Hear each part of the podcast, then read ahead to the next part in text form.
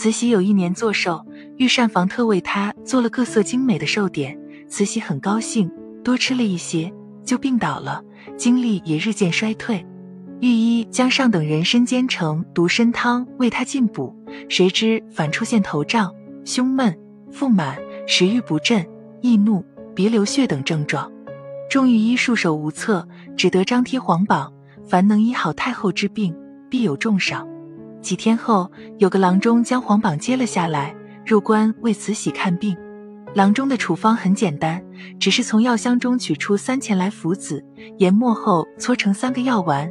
嘱咐每日服三次，每次一粒。太医们都半信半疑，心想就这几粒药丸能管什么用？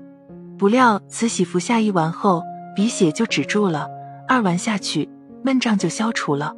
慈禧非常高兴，就赐给了郎中一个红顶子。这就是著名的三钱来福子，换个红顶子故事的来历，也是中医吃红参时不能吃萝卜的来历。因为红参是补气的，而萝卜或萝卜籽是破气的。说起这来福子，想必多数人不是很了解，但是要是说萝卜，肯定都知道。其实故事中提及的来福子为萝卜种子，别名萝卜籽、萝白子、菜头子，是一味中药。生来福子有生气的作用，炒来福子有降气的作用。中医中常用炒来福子下气定喘、消食化痰。中医认为来福子味绿、甘，性平，入脾、肺经。有降气化斑、消食化积之功，适用于痰涎壅盛、咳嗽气喘、食积不化、中焦气滞等症。本品有降气化滞之功，故常用于霍光来成、咳嘴气嘴属于实症者。面对来福子这么多的优点，我们是不是觉得万物皆可用？但是事物是有两面性的。同样，如果是气虚及无食积、痰滞者慎用，因为来福子属于心散耗气。还有一点更为重要，不宜与人参同用。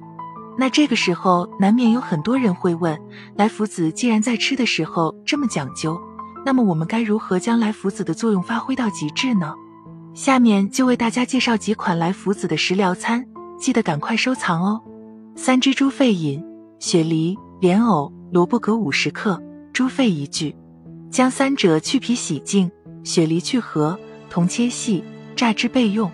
猪肺洗净，切块，文火煮熟后，取出蘸三支服食，二日一剂，可清热泻肺、凉血止血，适用于邪热犯肺、损伤脉络所致的鼻衄、咳血、妇女盗经等。桂杞萝卜炖牛尾：肉桂五克，枸杞子十克，萝卜二百克，牛尾一条，调味品适量。将牛尾洗净，切断，飞水；萝卜洗净，切块，同放砂锅中。加清水及葱、姜、椒、猪药等，煮至牛尾、萝卜熟后，放入料酒、食盐、味精等，再煮一二沸即成。食肉饮汤，二日一剂，可温肾填精、补虚健体，适用于肾亏体虚、精髓不足所致的畸形精子过多症。萝卜丝蛋汤：白萝卜二百五十克，鸡蛋两个，大蒜三瓣，麻油及调味品适量。萝卜切丝。鸡蛋打入碗内，搅匀，蒜拍破，剁成蓉。植物油烧热，爆香蒜蓉，入萝卜丝略炒，加水煮沸五分钟，再入蛋液，放入精盐、味精，勾薄芡，淋入麻油，撒上葱末即成。每日一剂，可降气化痰、润肺补虚，适用于老年肺虚咳嗽及急慢性支气管炎等。